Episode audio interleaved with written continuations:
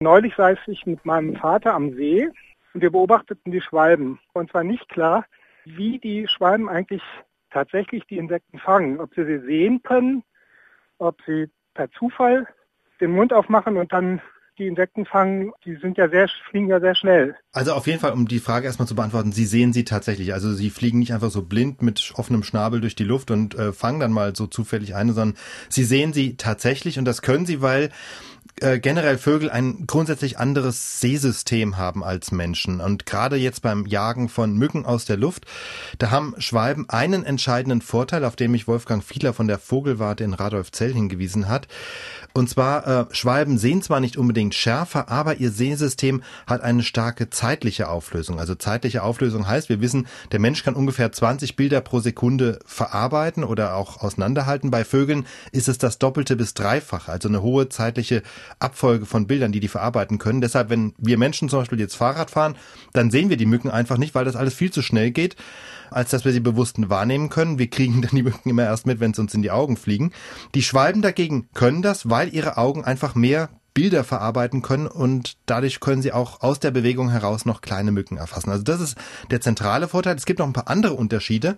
Also ein Beispiel, Vögel können ihre beiden Augen unterschiedlich akkommodieren. Das heißt, sie können die Augen auf unterschiedliche Entfernungen einstellen. Das linke Auge kann auf etwas Näheres fokussieren, das rechte auf etwas weiteres. Und diese Akkommodation erfolgt auch sehr schnell.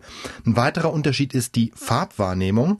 Bei unseren Augen wissen wir, wir haben drei verschiedene Typen von Fotorezeptoren, also diese sogenannten Zapfen. Simpel gesagt reagieren die einen eben auf rotes Licht, die anderen auf grünes und die dritten auf blau-violettes. Und weil wir eben diese drei Typen von Zapfen haben, können wir jede beliebige Farbe aus einer Mischung von drei Grundfarben erzeugen. Also das heißt, man kann sagen, unser Farbsystem hat drei Dimensionen.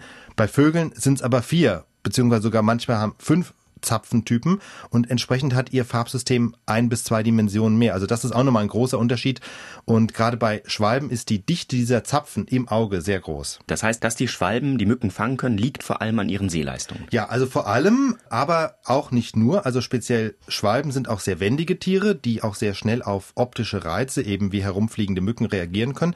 Und dann gibt's noch ein interessantes Phänomen. Wir haben ja vorhin davon gehabt, äh, dann mit offenem Schnabel da durch die Luft fliegen.